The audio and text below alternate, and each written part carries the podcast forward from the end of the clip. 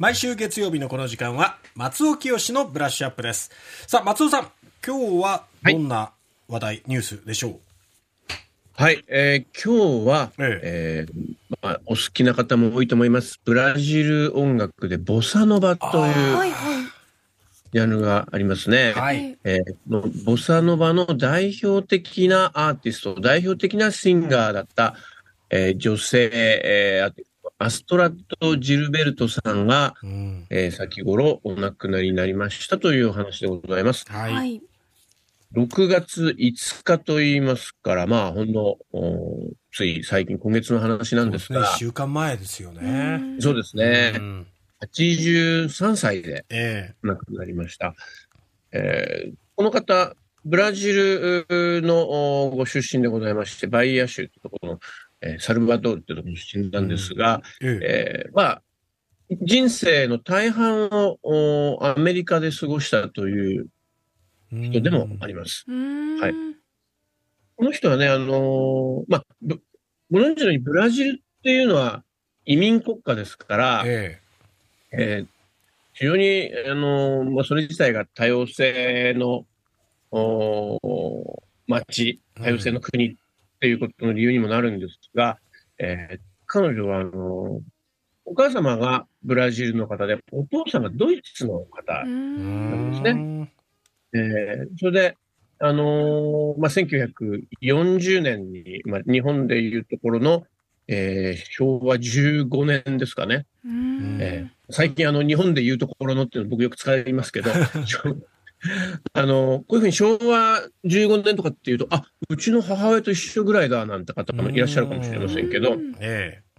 あのーまあ、ジルベルト姓を名乗ってますが、はい、ええ。これはけ結婚してジルベルトっていう名字になったわけでありまして、はい、ええ。えーじゃあその何という方と結婚したかっていうと、ジョアン・ジルベルトっていうミミュージシャンなんですね。うん。うん。うん。このジョアン・ジルベルトっていう、まあ、夫となったギタリスト兼歌手。えうーん。この人はちょっとお早くて1931年の生まれですから昭和6年ということになりますが、まあ、あのー戦前、日本でいうとこの戦前生まれのこれぐらいの人たちが、ボスタノバというものを作ったというふうに考えてください。はで、このジョアン・ジュルベルトっていう人の音楽的な盟友とされているのが、アントニオ・カルロス・ジョビンという方ですあ、うね。ん、この人、あの、坂本龍一さんが大変リスペクトして彼に捧げるアルバムを作っていることなんかでも知られている、あの、まあ、ミュージシャンでもちょっとピアノに寄った人なんですが、えうーん。えーこのアントニオ・カルロス・ジョビンという人は1927年生まれ、昭和2年生まれですから、うん。やはり、まあ、戦前の人なんですが、えうん、このお話を整理しますと、ジルベルト夫妻、はい。そして、えーアントニオ・カルロス・ジョビン、この3人で、えーコラボレーションしたのが、さっきお聞きいただいた、あの、まあ、ボサノバといえばこの曲という、イパネマの娘ですうね。これは、あのーやっぱり、あのーまあ、こういう音楽の常として、ブラジルからいきなりこう世界中に広まったというわけではなくて、さっきも話しましたよけれども、あのジルベルトっていう人、あの、アメリカで大半を過ごしたわけなんですが、この、えージョアン・ジルベルトとアストラット・ジルベルト夫妻が、えー1960年代の前半にアメリカに移住しまして、そこで、あのージャズサックスプレイヤーでスタン・ゲッツっていうアメリカの白人、えーサックスプレイヤーいたんですが、はい、ええ。この人と、えーコラボレーションアルバムを作るんですね。うん、これ、あの、ゲッツ・ジルベルトっていう、まあ、名盤と言われてますが、はい、で、この、おーちょっと話、あの、固有名詞が多くてごめんなさいね。このスタン・ゲッツっていう人とジョアン・ジルベルトという人のコラボレーションアルバムに、えージョアン・ジルベルトの、えー当時の妻であるアストラッド・ジルベルトが参加して、うん、えー歌ったのがイパネマの娘のさっき聴いていただいたバージョンなんですね。はい。で、えーそこにはさっきもお話ししました、アントニオ・カルロス・ジョビンというもう一人の、えーまあ、ブラジルの英雄的なうんピアニストも参加しているということです。まあ、早い話がブラジルの才能あるアーティスト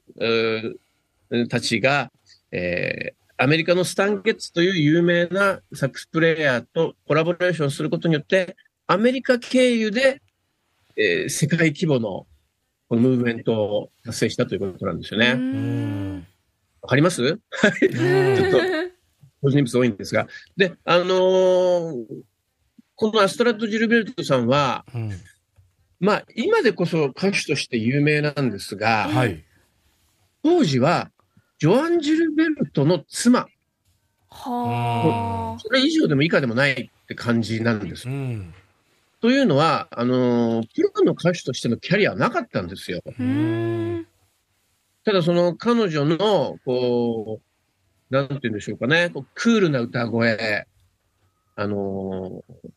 ービブラートとか拳とかを使わない平坦な歌い方、この、えークールな表情に新しさを感じた、えー音楽プロデューサー、クリード・テイラーっていう、まあ、大変有名なジャズプロデューサーいるんですが、このクリード・テイラーが、あのージョアン・ジルベルトのその当時のお連れ合いのアストラット・ジルベルトに歌うことを勧めて、それでイパネマの娘をおレコーディングしたら、これが大ヒットしたんですね。うん。これはだから、あの、まあ、あまあ、ボサノバ、ボサノバって言いますけれどもう、ん。まあ、ボサノバにアメリカの、まあ、当時は、えー、まあ、イケてる音楽の最先端であった、えージャズっていうのの、うんまあ、化学反応を起こしたってことですうね。ん。なるほどね。あの、ボサノバ、ボサノバって言いますけど、じゃあボサノバってどういう意味かっていうと、あの、まあ、ブラジルですから、ポルトガル語を使うわけですが、あの、かつてのね、宗主国であるポルトガえルの言葉を使うんですが、えボッサノバっていうのは、こう、えー新しい、えー魅力とか、そういう意味ですね。新感覚のことだからえ、うん。もうそそれ自体がもう、当時の新しい音楽だった、若者の、若い世代の、うん、ニューウェーブの音楽だったんだなということなんですが、このボサノバっていうのは、あの日本人の感性によく合うなんて言われますね。うーん。どういうところがそう思わせるんでしょうね。あのよく言われるのが、うんその、ブラジル音楽に備わっている郷愁感。はあ。なんだか懐かしい感じがしますよあねの。そうですね。初めて聞いてもちょっと懐かしい、切ないような心情。うんこの切なさっていうのは、まあ、日本人特有のものだってよく言われるけど、まあ、世界中のいろんなフィーリングの中で、日本の切ないっていう感覚に一番近いのが、えーこのブラジルの、こういうフィールじゃないかっていうふうに言われてますね。うんサウダージなんて言葉よく言われることありますね。今日ああの、ああなたがここにいて、今私は寂しく思う感覚であったり、んあの、かつて人生の一時期を過ごした場所のことを思って、胸が締め付けられそうになるとか、うん。そういったうん。心情っていうのが、なんか日本人とブラジル人に相通じるところがあるんじゃないかとか、まあ諸説あるんですが、うん。まあそういった、あのともすれば、こう、ぬ濡れ濡れの、えーなんていうのかな、し心情、濡れ濡れの、こう、ウェットな感じになりそうなところを、この、えー大変、あの、除湿の効いた、えーアストラッドのボーカルがうまく中和してうん。いるというふうな、まあこれは僕の見立てなんですけどうね。んあのちょっとだからユーミンさんとか、うん。あの、ユーミンさんのあの日に帰りたいとか、荒井由実時代ですよね、特にね。そうですね。うん。あのーまあ、ユーミンもね、割とこう、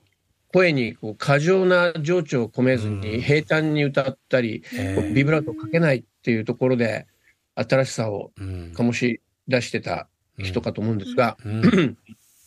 あのーまあ、そういったのがやっぱボサノバの発球というふうにえー捉えて良いんじゃないかと思いますし、まあ、うん。日本ですと、あとあの、丸山恵子さんっていう人のどうぞこのままって曲とか、あの、ボサノバ歌謡っていううん。のをこう、